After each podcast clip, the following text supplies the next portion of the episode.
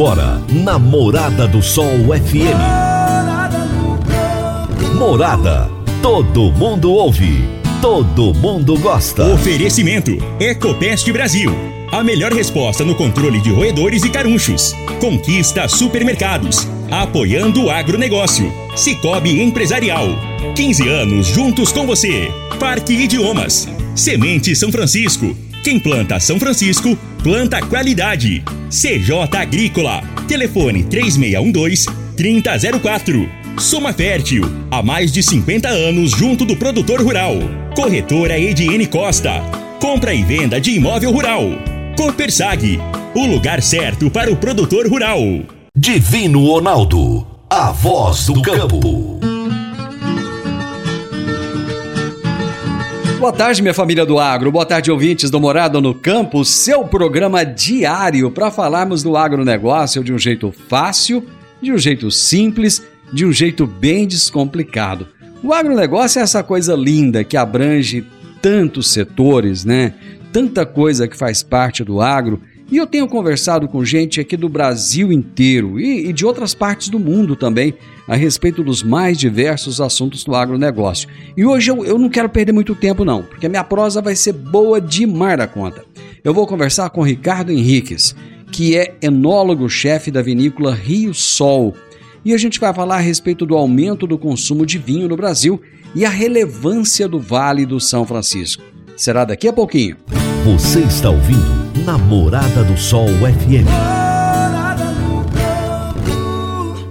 Meu amigo, minha amiga, tem coisa melhor do que você levar para casa produtos fresquinhos e de qualidade. O Conquista Supermercados apoia o agro e oferece aos seus clientes produtos selecionados, direto do campo, como carnes, hortifruti e uma seção completa de queijos e vinhos para deixar a sua mesa ainda mais bonita e saudável. Conquista Supermercados. O agro também é o nosso negócio. Toda quarta-feira, o advogado Henrique Medeiros nos fala sobre direito no agronegócio. Direito no agronegócio, aqui no Morada no Campo, com o advogado doutor Henrique Medeiros. Olá, Divino Ronaldo, um bom dia e bom início de tarde a você e todos os ouvintes que nos acompanham no programa Morada no Campo. Durante esse mês, estamos falando sobre algumas questões peculiares que atingem os contratos celebrados por produtores rurais e usinas que exploram a cultura da cana-de-açúcar.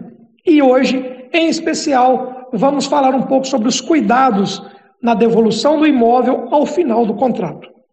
Não são raros os contratos de arrendamento ou de parceria rural que contêm cláusulas genéricas e superficiais ao tratarem das condições em que o imóvel está sendo devolvido ao final da contratação. Diariamente nos deparamos com contratos que se limitam a conter cláusula dizendo que o imóvel será devolvido nas mesmas condições em que foi entregue, porém sem qualquer laudo agronômico ou laudo de vistoria que comprove as condições atual do imóvel que está sendo cedido. Para uma maior segurança dos contratantes e melhor gestão dos contratos, é recomendado que todos os pontos negociados estejam previstos de maneira clara e expressa especialmente naqueles casos em que a área cedida sofrerá uma modificação significativa em sua finalidade de exploração, como, por exemplo, imóveis que eram utilizados para a pecuária e passarão a ser utilizadas para o cultivo da cana-de-açúcar. É importante que os contratos prevejam como se dará a devolução da área objeto do contrato. Por exemplo, se ao final a terra será entregue gradeada, preparada ou apenas com a cultura erradicada se as cercas removidas serão reconstruídas e, em caso positivo, qual material e condições deverão ser observadas para essa reconstrução? Se estradas que foram eventualmente abertas serão ou não fechadas. Portanto, quando forem celebrar um contrato de arrendamento ou parceria, seja você o arrendador ou o arrendatário, esteja assessorado por um profissional especialista na área contratual agrária. Isso facilitará a elaboração das cláusulas contratuais e evitará futuros prejuízos e dores de cabeça. E essa foi mais uma dica de direito aplicada ao agronegócio.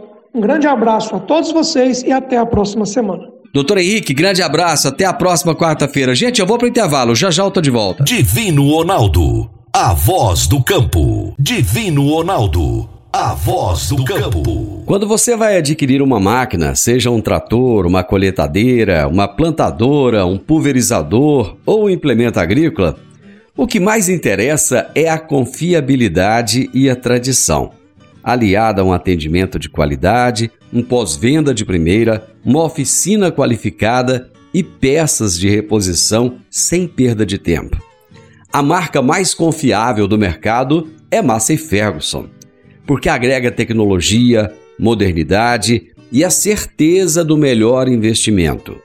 Soma Fértil, uma empresa genuinamente rioverdense, há mais de 50 anos junto do produtor rural. Dá uma passadinha lá na Soma Fértil, fala com o Júnior, ele é o gerente da concessionária e ele vai ter um enorme prazer em te atender bem. Massey Ferguson é Soma Fértil. Morada no campo. Entrevista. Entrevista. O meu entrevistado de hoje será Ricardo Henriques. O Ricardo é enólogo-chefe da vinícola Rio Sol.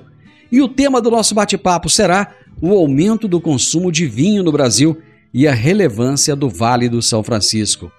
Ricardo Henriques, que prazer ter você aqui. Seja muito bem-vindo. Muito obrigado. O prazer é meu e obrigado aí pelo espaço e oportunidade da gente falar um pouquinho sobre o nosso projeto e o vinho brasileiro. Ô Ricardo, eu achei que você teria um sotaque pernambucano, porque a gente vai falar de Pernambuco, do Vale do São Francisco, mas eu percebi que o seu, seu sotaque não é pernambucano. Me conta desse sotaque aí. Não, tem algumas palavras, sabe? Oxe, mãe, pai, também dá para usar, mas, mas, ainda tem um pouquinho. Já é um sotaque híbrido, digamos assim. Oxe, opa! É. Você é de onde, Ricardo? Eu sou de Fátima, de Portugal. Uh, então, abrindo já aí a deixa. Estou uh, na Rio Sol porque realmente o projeto da Rio Sol pertence uh, a uma empresa, a um grupo português que tem vinícolas também aqui em Portugal, que é o Grupo Global Wines. Uh, e eu trabalhava num projeto aqui em Portugal e foi-me feita a, pro, a proposta uh, de ir, vai fazer, este ano vai fazer 14 anos, de ir para o projeto lá do Val de São Francisco da Rio Sol, e desde então, onde minha, minha, ba, minha bagagem, minha família, está tudo lá. Mas você já tem 14 anos no Brasil, é isso? É, vai fazer 14 agora no meio do ano. Você acompanhou esse projeto desde o início, desde não, desde o momento início, da escolha do local ou não? Uh, o projeto, eu cheguei no final de 2009, 2009 para 2010. Uh, o projeto iniciou-se uh, na transição de final de 2003 para 2004. Então, quando eu cheguei, o barco já estava andando. estávamos ainda numa fase, digamos assim, experimental de testes, de aprendizado, porque Uh, em agricultura a gente sabe que não é tudo uma hora para a outra, uh, então, mas já apanhei realmente a empresa numa fase que já estava no mercado, a marca já começava a ser conhecida, mas ainda numa fase, digamos assim, em termos de produção, de seleção de uh, material genético, clonal ou tipo e elaboração de vinhos, ainda estávamos numa fase de é, crescimento. E ainda estamos. Não, não estou a dizer que a gente atingiu já o nosso auge, mas já paguei as coisas andando. Você é enólogo. Que profissão é essa? E, e como é que se dá essa formação de enólogo?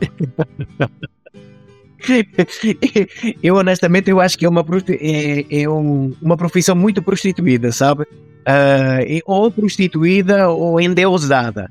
Uh, no sentido que você pega, tem milhões de enólogos no mundo, mas se calhar desses milhões, se calhar milhões nunca fizeram uma gota de vinho. Uh, ou então, muitas vezes se coloca uh, num pedestal uh, o técnico em si. Na verdade, eu acho que enólogo é, é uma coisa banal. Banal no sentido de ou você realmente gosta daquilo que faz e faz as coisas com naturalidade.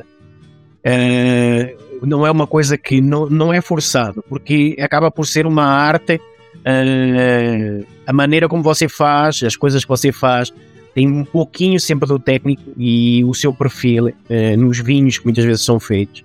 Então tem, tem que ter isso, tem que haver essa ligação da pessoa ou do técnico e não só, e da sua equipe, com os vinhos que são elaborados. Então uh, eu acho que é uma profissão extremamente uh, normal para realmente quem gosta. Não é uma profissão fácil, eu acho que nenhuma profissão também é fácil. Uh, tem muito sangue e suor por trás.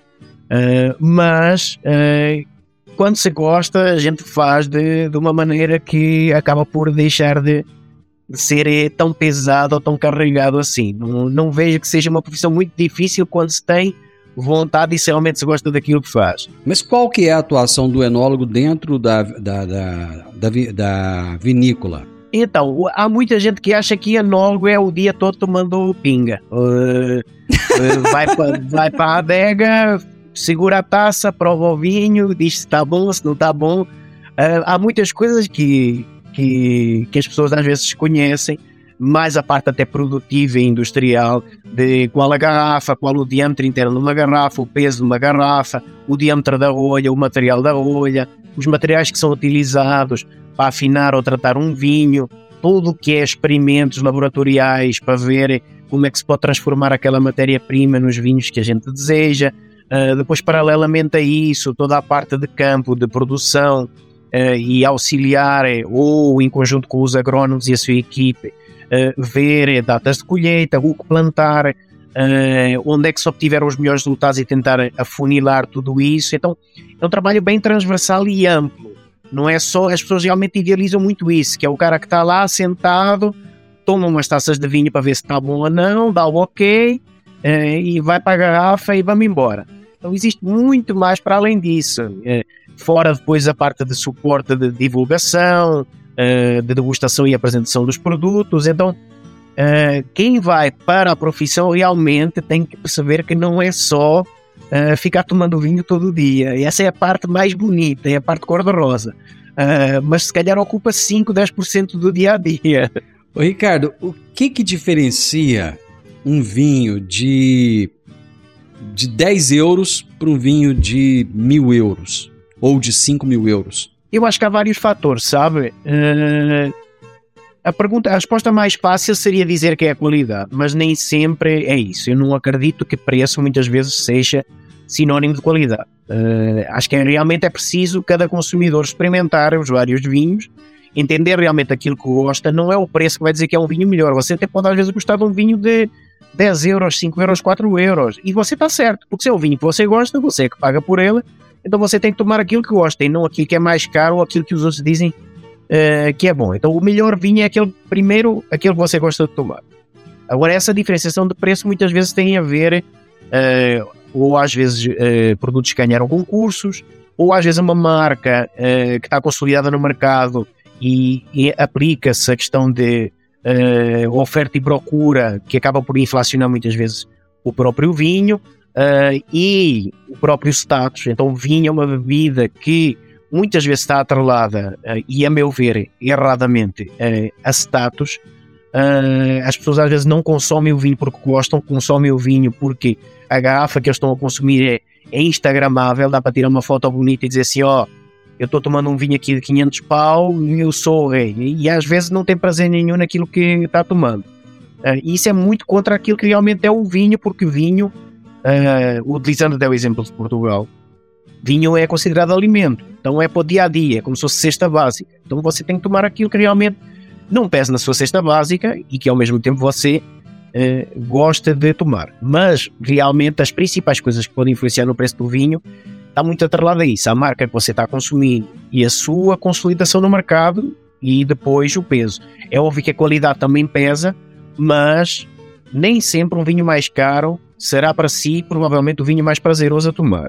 Ricardo, que prosa gostosa, que prosa boa, mas eu preciso de fazer um intervalo. Já já nós voltamos. Divino Ronaldo, a voz do campo.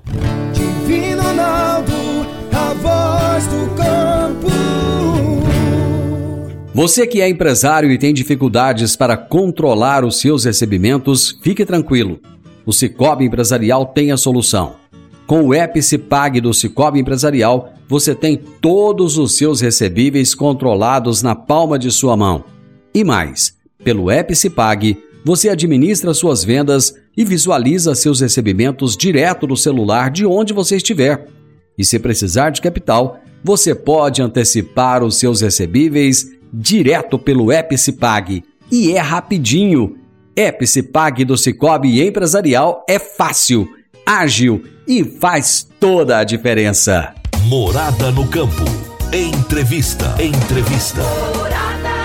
O brasileiro está tomando cada vez mais vinho, está mudando muito o, o jeito de, de entender a bebida. E eu estou conversando com o Ricardo Henriques, que é enólogo-chefe da vinícola Rio Sol, uma vinícola muito premiada, daqui a pouco ele vai falar a respeito disso.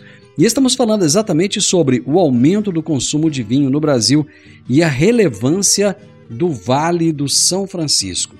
Antes da gente falar da, da Rio Sol, antes de falar do Vale do São Francisco, o brasileiro, na verdade, o, o Ricardo, ele sempre foi chegado a uma cachaçinha, né?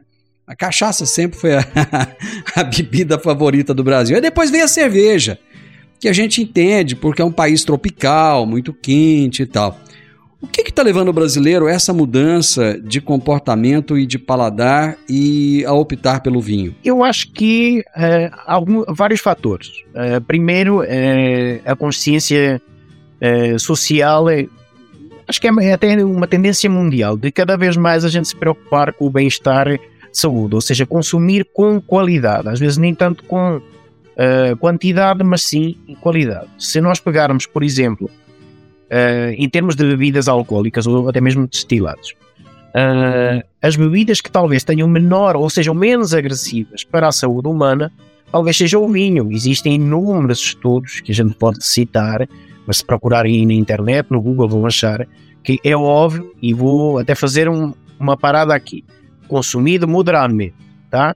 Não é para tomar eh, de litro, se pode tomar também, mas consumir moderadamente. Uh, Quanto que é um consumo moderado diário? Aquilo que os médicos dizem, uh, não sou eu, são os especialistas, uh, é que o ideal, é, ou seja, em que aporta um benefício, realmente traz uma mais-valia para a saúde, é mais ou menos 100 ml por dia, que dá mais ou menos duas taças de vinho pequenas, não muito grandes, ou então 100 ml por refeição, uh, que realmente produz o benefício, ou seja, você está tomando uma bebida alcoólica, mas aquilo que ele está trazendo de benefício à saúde ou à sua alimentação é mais positivo. Acima disso já começa a ser a questão do álcool em si que começa a pesar mais do que a mais-valia que está a trazer. Uh, mas se toda a gente tomasse 100 ml por dia, não havia vinho no mundo que aguentasse ou chegasse para abastecer uh, aí todo mundo. Uh, e quando a gente compara o vinho com as outras bebidas, realmente o vinho tem essa característica. É uma bebida que, do ponto de vista uh, de agressão à saúde, ele provavelmente será o menos agressivo e é o que tem mais valia. Uh, e depois é uma bebida uh, que é uma bebida social. Agrega pessoas à sua volta, é uma, uma bebida que traz uma envolvência, uma história. Todas as garrafas têm uma história. Eu costumo até dizer muitas vezes que o melhor sítio para você achar poesia fora de livros é, é encontrar rótulos de garrafas de vinho, porque você pega muitas vezes garrafa de vinho, lê o contrarótulo, tem a história que foi fulano tal, que veio do sítio tal e não sei do que, ou seja, tem essa envolvência e essa mística que se cria uh, em torno do vinho. E o ser humano é, é um ser curioso. Uh, ele gosta disso, de história, de, se envolver com as coisas que, que manuseia. Uh, a cerveja não é tanto isso. É, é aquilo que você disse. A gente toma realmente porque é bom, eu mesmo tomo muita cerveja também. Para refrescar, ou porque está na praia ou na piscina, não quer dizer que o vinho também não sirva para isso, mas é mais fácil uh, e é mais fácil de agradar, então a aceitação por parte do consumidor acaba por ser também mais fácil. Uh, e a cachaça, o Brasil é o país da cana, então tradicionalmente é normal que a cachaça venha primeiro porque realmente o país da cana é o Brasil. E não quer dizer que não existam cachaças excepcionais, melhores até muitas vezes do que outros destilados, whiskies e tudo mais. Agora é preciso é saber escolher, como no vinho também, saber escolher e escolher com qualidade, de maneira que a gente realmente tire proveito e tenha prazer nas coisas que a gente está consumindo. Mas eu acho que esse crescimento em torno do consumo do vinho Uh, e aí a atração pelo vinho tem muito a ver isso, com a sua mística, a sua história, a sua envolvência uh, e também pela qualidade do produto, como é óbvio. Como é que a gente escolhe um vinho de qualidade? Provando. Quais são as principais características que a gente tem que, que. Por exemplo, às vezes eu chego no supermercado, né? É, porque muita gente compra vinho no Sim. supermercado, ele não vai a uma casa especializada de vinhos e tal. Você chega no supermercado, você tem lá 200 rótulos. Qualquer supermercado hoje tem uma quantidade. E você tem vinho da Argentina, do Chile, de. Portugal, da Itália, enfim, de todos os lugares. Como é que eu vou saber se um vinho é bom ou se ele é ruim? Tem como saber só dando uma olhada ali pelo rótulo, pela garrafa? é um pouco subjetivo. Quando eu digo que é subjetivo, é no sentido de que primeiro você tem que entender do que é que você gosta. Não adianta você pedir conselho para alguém, eh, ou melhor, a pessoa só deve dar o conselho para outra quando perguntam, por exemplo, ah, que vinho é que eu devo tomar eh, que eu goste. O que, é que, o que é que você gosta mais de estilo? Tentar entender. Se gosta de vinhos mais encorpados, se vinhos mais leves, mais alcoólicos, menos alcoólicos. eh, se gosta de vinho eh, mais macio ou mais seco, eh, se gostam de mais de espumantes ou de vinho tranquilo, nem vinho tinto, por exemplo, e depois ir afunilando, tentar eh, descobrir isso e indicar. Agora, o, o consumidor, a pessoa que vai tomar realmente, a melhor maneira que tem é ir experimentando, não ter medo de experimentar, em de se aventurar, e porque depois vai acabar por encontrar o seu estilo ou a sua zona de conforto. Ah, eu gosto mais de vinhos do Novo Mundo, de variedades, sei lá, Malbec, Carmener, Cabernet. Ah, eu gosto de vinhos mais brancos porque é muito calor, então eh, é mais refrescante. Eh, Para mim é melhor. Então, e depois tem a questão também da harmonização. Então, o mesmo vinho que você gosta de tomar com uma carne, provavelmente você, se calhar, se for com uma sopa, eh, ou com um sushi, se calhar não, não lhe vai saber tão bem como se, por exemplo, se for um vinho mais leve, por exemplo, um rosé ou um vinho branco. Então existe todo esse protocolo. Mas ah, não é sagrado essas diretrizes. Então você primeiro tentar eh, experimentar e tentar realmente ver eh, onde é que você se enquadra no seu estilo e depois, dentro daquele perfil, começar a experimentar marcas diferentes, eh, estágios diferentes, com mais ou menos madeira, ou de outras regiões, e depois começar a partir. Nem sempre, porque e uso, por exemplo, o experimento de, que nós temos às vezes na vinícola, por exemplo, no turismo. Às vezes tem pessoas que gostam de vinho suave, eh, ou até de espumantes moscatéis, mas têm um poder aquisitivo alto. E chegam lá e dizem qual é o vinho mais caro. Ah, o vinho mais caro é esse daqui. Tem suave? Disse, não. Então, então, então assim, eh, às vezes não, não adianta. Então eh, ele continua consumindo aquilo que ele gosta. vez- É aquela questão que a gente estava falando antes. Às vezes o preço não quer dizer nada, porque você depois está tomando uma coisa que realmente não gosta. Ah, tentar se descobrir não quer dizer que você não receba conselhos, mas valorizar primeiro o gosto pessoal ah, e não seguir nessa cantiga de que existem escolhas certas ou que daquele sítio é que eu vou gostar mais ou que vai ser bom, porque cada pessoa tem o seu feitio, tem o seu estilo, tem o seu gosto, então nem sempre isso, isso é uma verdade. Tradicionalmente, a região produtora de vinho no Brasil que era mais conhecida e reconhecida era a região sul. Mas esse, esse cenário ele está mudando. É, por exemplo, eu estive agora próximo a Brasília, eu fui até uma vinícola lá e tem surgido várias vinícolas ali naquela região. Inclusive, muitos produtores de uva estão fazendo cooperativas para a produção do vinho. E aí ele tem uma, uma produção que vale para todo mundo e tem uma produção própria dele ali. Isso está acontecendo aqui no, no Centro-Oeste e já vem acontecendo há alguns anos no Nordeste no Brasil. Como é que tem sido essas descobertas e essa mudança, essa migração do Sul para o Centro-Oeste e Nordeste? eu acho que é muito positivo. Ah, muito positivo. Porque o Brasil é um continente. Então a gente tem que eh, valorizar a diversidade e não a singularidade. Ou seja, não ficar restrito a uma região, a um sítio, a um local e achar que aquilo é o supra-sumo e que só ali é que se faz coisas boas. Não.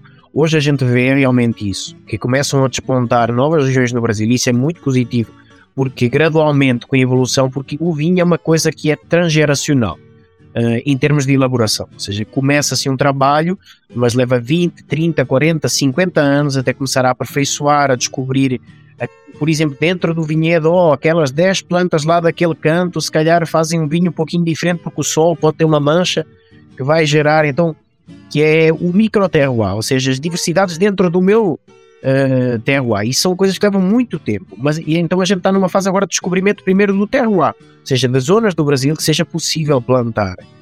a videira e começar a elaborar vinhos de qualidade. Isso acontece, como você disse, aí no centro-oeste, tem já algumas vinícolas, por exemplo, eu conheço algumas ali na zona de Pirenópolis, uh, da própria Chapada Diamantina, no sul da Bahia, que é vinho de altitude, já tem, uh, interior de São Paulo, também já começam a, a ter, e, e, o Val de São Francisco já existe há um pouquinho mais de tempo do que essas regiões, que fuja desse eixo realmente do sul, de, de Rio Grande do Sul, uh, que é a região mais tradicional e, e, que tem assim mais história na elaboração de vinho. Uh, porque depois vai criar o quê? Dentro do Brasil vários estilos, diversidade. Então assim, a gente vai começar a fazer vinhos completamente distintos, com variedades de uva diferentes. Uh, começamos a criar um mix e um portfólio muito diferente. A gente vai chegar à conclusão que se calhar, ah, essa região daqui é muito boa para fazer vinhos brancos. Essa daqui é boa para fazer espumantes. Essa daqui vinhos tintos. Uh, esta daqui vinhos de guarda. Se for num sítio só, não existe num sítio só. Não existe uh, que seja bom para tudo. Uh, por exemplo, vamos utilizar a, que ninguém pode questionar. Se for eu a dizer, podem questionar, mas se a gente pegar literatura, por exemplo, de França, em champanhe faz-se champanhe. então, em Bordeaux eles não inventam de estar a fazer vinhos espumantes. Porquê? Porque o foco deles é outro vinho. Uh, assim como quando a gente vai migrando para outras regiões. Então eu acho que isso gradualmente também vai acontecer no Brasil e eu acho que isso é muito positivo porque vai trazer muita diversidade e mostrar tipicidades e qualidades diferentes de regiões uh, diferentes. Além disso, o Brasil é, é, imenso, é grande demais. Então não adianta a gente ficar eh, restrito ali a um quadradinho só, uh, porque somos grande demais para ficar pequeno só num sítio. Vamos fazer uma pausa só para tomar um, um golinho de vinho e já já nós estamos de volta. Divino Ronaldo, a voz do Divino Ronaldo, a voz do campo. Agora vamos falar de sementes de soja. E quando se fala em sementes de soja, a melhor opção é Semente São Francisco. A Semente São Francisco tem o um portfólio completo e sempre atualizado com novas variedades é uma semente com alta tecnologia embarcada e está sempre inovando as técnicas de produção. É uma empresa que proporciona ao produtor qualidade e segurança, com confiança e solidez. E tudo isso faz da Semente São Francisco uma das melhores sementes do mercado. Semente São Francisco, quem planta, planta qualidade. Morada no campo. Entrevista. Entrevista. A minha prosa de hoje é a respeito de vinho. O brasileiro está consumindo cada vez mais vinho. E eu estou conversando com o Ricardo Henriques, que é enólogo-chefe da vinícola Rio Sol, que fica no Vale do São Francisco. E ele está conversando comigo direto de Portugal. Ele está de férias em Portugal, já quase voltando para o Brasil, um apaixonado do Brasil. Ricardo, como é que está a qualidade do vinho brasileiro hoje? eu acho que tem melhorado muito nos últimos anos. É, ainda existe muito preconceito em cima do vinho brasileiro, principalmente no vinho. Nos espumantes já nem tanto. O brasileiro já entendeu que realmente uh, o espumante nacional é um produto diferenciado e que compete com os maiores espumantes, champanhes, caves uh, dos outros países. Uh, então isso já é uma coisa consolidada hoje no mercado. Mas os vinhos realmente ainda existe um certo preconceito. perdão. Porque realmente durante muitos anos o Brasil foi conhecido por fazer vinho comum, vinho de mesa, vinho colonial, que não é o vinho que se produz lá fora nos outros países, que não é de vitis vini. O pessoal chamava de, pessoal chamava de vinho de padre. É, porque só compensa você bebia. então, durante muitos anos se fez vinho com essas duas. Porquê? Porque são variedades que são híbridas ou americanas, de vitis labrusca, não de vitis vinífera, não são vinhos finos, uh, mas que eram mais resistentes realmente a um clima tropical, que é, por exemplo, o caso que acontece muito no Rio Grande do Sul, que a gente sabe que a exposição ou a probabilidade de ocorrer chuva na época da safra às vezes é muito maior. Então se utilizavam uvas que fossem mais resistentes uh, a esses fatores. Então a viticultura inicialmente se desenvolveu muito em cima desses vinhos. Hoje a gente já vê uma viticultura mais focada em qualidade e migrando para vitis vinífera, para vinhos finos. Então ainda existe um longo percurso uh, pela frente. Uh, o Brasil ainda tem que melhorar algumas coisas, tanto do ponto de vista de qualidade, apesar de já ter muita coisa com qualidade uh, e às vezes até superior à importada. Uh, mas vamos bater naquela mesma tecla. Como é que você vai descobrir? Só experimentando e conhecendo os produtores. mas você vai achar produtores que conseguem competir com chileno e argentino que entram via Mercosul ou com isenção de imposto aqui no Brasil pelo mesmo preço e às vezes com um custo-benefício em termos de qualidade que compete às vezes até melhor do que esses. Uh, agora realmente tem que conhecer e tem que experimentar. Uh, e a questão tributária que às vezes acaba por atrapalhar quando entram esses vinhos de Mercosul, principalmente da Argentina, uh, e no caso do Chile, que não é Mercosul, mas entra com benefício fiscal uh, na questão dos vinhos aqui no Brasil que uh, nós, produtores no Brasil, não temos. Temos que pagar IPIs, PIS, COFINS, ICM. Eh, então acaba por ser pesado, porque na agora que vamos botar na ponta e na gôndola para o consumidor, às vezes o meu produto, quando foi produzido, era mais barato, mas quando eu botei a carga fiscal em cima, ele acabou por ficar mais caro que o outro. Mas não quer dizer que não existam produtos com o mesmo preço, mesmo assim, e que compitam no mesmo nível de qualidade. Uh, e existe produto brasileiro que compete lá fora em concursos internacionais que está mais do que provado, tem excelente qualidade. Uh, e é uma coisa que vai melhorar gradualmente. Porquê? Porque essa transição tecnológica e de aperfeiçoamento dos vinhos e, e de elaboração da própria uva é uma coisa de há 30 anos para cá, uh, mais ou menos. É, muito recente. Quando a gente fala de, de outros países que fazem vinhos há 300, 400 anos aqui no Hemisfério Sul, ou até mais. E quando a gente vai para velho mundo, Portugal, Itália, França, Espanha, fazem há milhares de anos. Então ninguém vai ensinar a missa para eles porque eles já sabem rezar o Pai Nosso há muitos anos. A, a gente ainda está nessa fase de eh, aperfeiçoamento contínuo. Mas aquilo que a gente pode tirar de conclusão é que realmente nesses últimos anos a qualidade nacional melhorou muito, muito, muito, comparativamente com aquilo que eram os vinhos nacionais feitos há 10, 15, 20, 30 anos atrás. E vai melhorar muito mais.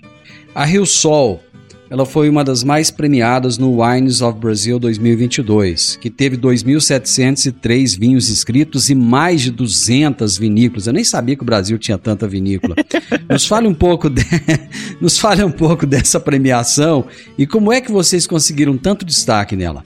Nós normalmente costumamos submeter todos os vinhos uh, a todos os grandes concursos são realizados. Então, esse é um concurso, é um dos principais concursos que é realizado aqui no Brasil. Uh, segue as normas da OIV, da Organização Internacional do Vinho, do ponto de vista da avaliação. Os júris também são pessoas conceituadas dentro do mercado de vinhos, vários jornalistas, uh, pessoal de mídia, das revistas da área e tudo mais. E não vou dizer que é sorte, porque não, acho que não existe essa questão de sorte mas realmente é um dos cuidados que a empresa tem todos os anos é de submeter todos os seus produtos a concurso, sejam o mais barato uh, ao mais caro. E às vezes pode acontecer isso, às vezes até acontece de num concurso o vinho mais barato ter às vezes até um, uma avaliação é muito próxima ou até melhor uh, do que um que seja mais caro dentro do nosso portfólio. Então isso prova realmente que tem muito a ver da pessoa que está a provar lá na, no final e do seu gosto uh, pessoal, mas a gente submete eles realmente para poder mostrar o quê? Que realmente uh, custo-benefício, ou seja, que mesmo os mais baratos uh, que têm qualidade para competir com vinhos internacionais. Esse concurso que você falou foi só de vinhos brasileiros, mas existem outros em que têm brasileiros misturados também com produtos de fora, velho mundo, novo mundo. E muitas vezes a gente tem prémios que se equiparam a vinhos muito mais caros, de marcas conceituadas, e tudo mais. Uh, agora, esse realmente é um concurso que foi criado exclusivamente para valorizar o produto nacional e para mostrar que, dentro de critérios internacionais, que é a forma como ele é avaliado e os critérios de avaliação dos vinhos, que uh, apareceram muitos produtos uh, com pontuações muito altas e premiados e que mostra realmente que o Brasil está no bom caminho. A gente teve dessa vez eh, vários prémios na, na, nas edições anteriores também, então tem sido recorrente a gente mandar sempre esses vinhos para concursos e temos sido agraciado uh, com essas premiações, então a gente tem que agradecer também ao pessoal que está avaliando, é mérito nosso, a gente também sabe disso, mas uh, agradecer o reconhecimento por parte de quem está fazendo essa organização e esses concursos. Uh, e mostra realmente que a empresa, a Rio Sol, também está no bom caminho, ou seja, que tem gradualmente conseguido aumentar as suas conquistas e as suas premiações ao longo dos anos. E o objetivo da gente é realmente continuar a participar e cada vez mais apresentar novos produtos e tentar cada vez mais elevar a fasquia para tentar trazer cada vez mais prémios para casa. A Rio Sol é uma empresa brasileira, por, porém ela pertence à Global Wines, que é uma empresa portuguesa que fica que tem sede lá no Dão, né? E é uma produtora de vinhos é, reconhecida no mercado mundial. O que que levou a, a, Global Wines a apostar na produção de vinhos aqui no Brasil, e em especial no Vale do São Francisco? A história é bem curiosa, é, porque a primeira empresa tem uma concepção de muito de, de, experimental, ou seja, experimentar tudo e criar coisas novas. Isso está no ADN uh, eh, da própria empresa. Uh, e uh, quando a empresa começou a idealizar o seu primeiro projeto internacional, ou seja, fora de, de Portugal, o Brasil era o nosso principal mercado de exportação. É, hoje, no, ao dia, no ano 2022, também fechamos novamente como sendo dentro do grupo, o nosso principal mercado de exportação também foi o Brasil. Uh, e tínhamos um parceiro muito forte que na altura era a Expand e ele também tinha vontade de fazer uh, uma vinícola em Brasil, uh, no Brasil.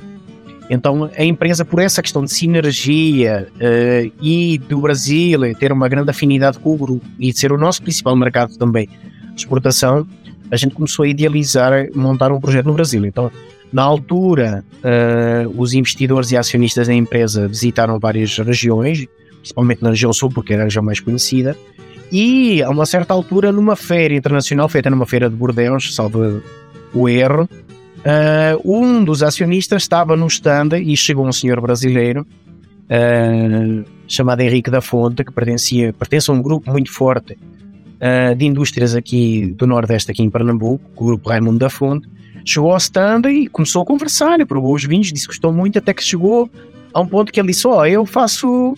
Eu também planto uva lá no Brasil. E é, onde é que você planta uva? Eu planto uva em Pernambuco. E lá a gente faz uva o ano inteiro, faz duas safras ao ano. E eles começaram a olhar assim meio desconfiado para ele. Ele disse, é mesmo? E qual é é a sua profissão? Ele disse, eu sou psiquiatra. E disse, não, então está tudo explicado. Está tudo explicado. Mas depois, eh, essa conversa aprofundou eh, numa das visitas do grupo aqui eh, do corpo técnico e, dos acionistas ao Brasil. Ficou o convite, foram visitar o projeto ao São Francisco. Ele plantava uva de mesa, não para elaboração de, de vinho fino. a gente foi visitar o projeto e na altura a gente já conhecia a região sul, como disse, apaixonaram-se pela região e achámos que realmente tinha que ser ali. Porquê? Porque seria algo novo, uh, algo diferente, completamente daquilo que seria feito ou estava sendo feito no mundo atualmente. Então, se a gente fosse para a região sul, seria apenas mais um fazendo aquilo que os outros já fazem lá há muito tempo. Uh, então, já que era para arriscar e para fazer uma coisa num país novo, porque o Brasil continua a ser um país novo uh, do ponto de vista de história de elaboração de vinho fino, que a gente começasse realmente num sítio onde a gente pudesse participar da história e entrar no capítulo da história na elaboração de vinhos do Brasil. Uh, então não foi fácil, porque a gente teve que uh, aprender, aprender o que plantar, uh, como plantar, testar clones, porta-enxertos, sistemas de condução, irrigação, tudo o que você possa imaginar, antes de chegar à adega. Depois aí na adega começa outra história novamente. e são coisas que levam muito tempo uh, e muito investimento. Uh, então o, o, início realmente foi sofrido. Hoje realmente uh, a gente já está consolidado, então a gente já não quer dizer que não tenha coisas para aperfeiçoar, mas já estamos consolidados e já sabemos o que plantar, como plantar e fazer bem. Agora é mais a questão de estética, então assim, o filho já está concebido, agora é levar ele ao cabeleireiro e uh, dar um penteado bonitinho para ele e começar a aperfeiçoar uh, que acontecerá agora daqui para a frente, é uma coisa gradual. Uh, e a prova é realmente isso: é que hoje a gente vê os nossos vinhos em concursos com empresas às vezes centenárias, porque existem empresas também de vinho no Brasil que têm mais de 100 anos já aqui no Brasil a elaborar vinhos, uh, e a gente consegue competir de igual para igual, sem dizer que a minha região é pior do que a tua ou melhor do que a tua, não. A gente quer competir realmente isso, de igual para igual e mostrar que saindo da zona de conforto e para outras regiões que até há uns anos atrás se julgava impossível ou que que eu continuo a escutar muitas vezes que ah, lá não dá certo porque é muito quente, porque não sei do quê. Essas mesmas pessoas que dizem isso são as mesmas pessoas que tomam vinho, se calhar, de Mendoza. Mendoza é no meio do deserto também, meu amigo. Então, assim, porque é que lá não é quente e aqui no Vale de São Francisco hum, é quente? Eh, então a gente tem que começar a questionar eh, esses paradigmas e mitos que existem muitas vezes em cima do Vale de São Francisco. E a gente tem conseguido isso através do quê? De criando produtos com qualidade e depois o reconhecimento deles realmente nesses concursos que você mencionou.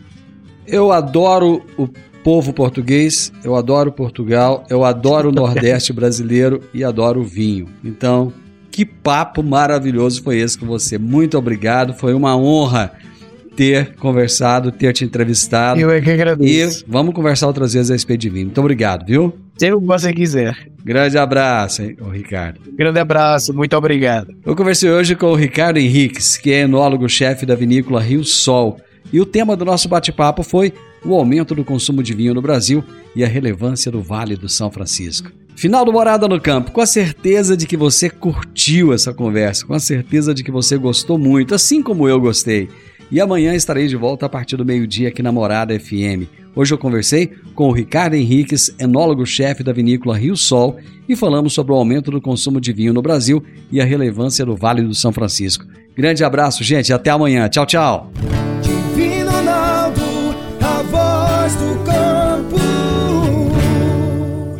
A edição de hoje do programa Morada no Campo estará disponível em instantes em formato de podcast no Spotify, no Deezer, no TuneIn, no Mixcloud, no Castbox e nos aplicativos podcasts da Apple e Google Podcasts. Ouça e siga a Morada na sua plataforma favorita. Você ouviu pela Morada do Sol FM. Morada. Todo mundo ouve. Todo mundo gosta. Oferecimento: Ecopest Brasil. A melhor resposta no controle de roedores e carunchos. Conquista supermercados. Apoiando o agronegócio. Cicobi Empresarial. 15 anos juntos com você. Parque Idiomas. Semente São Francisco. Quem planta São Francisco, planta qualidade. CJ Agrícola. Telefone 3612-3004. Soma Fértil. Há mais de 50 anos junto do produtor rural. Corretora Ediene Costa. Compra e venda de imóvel rural. Copersag. O lugar certo para o produtor rural.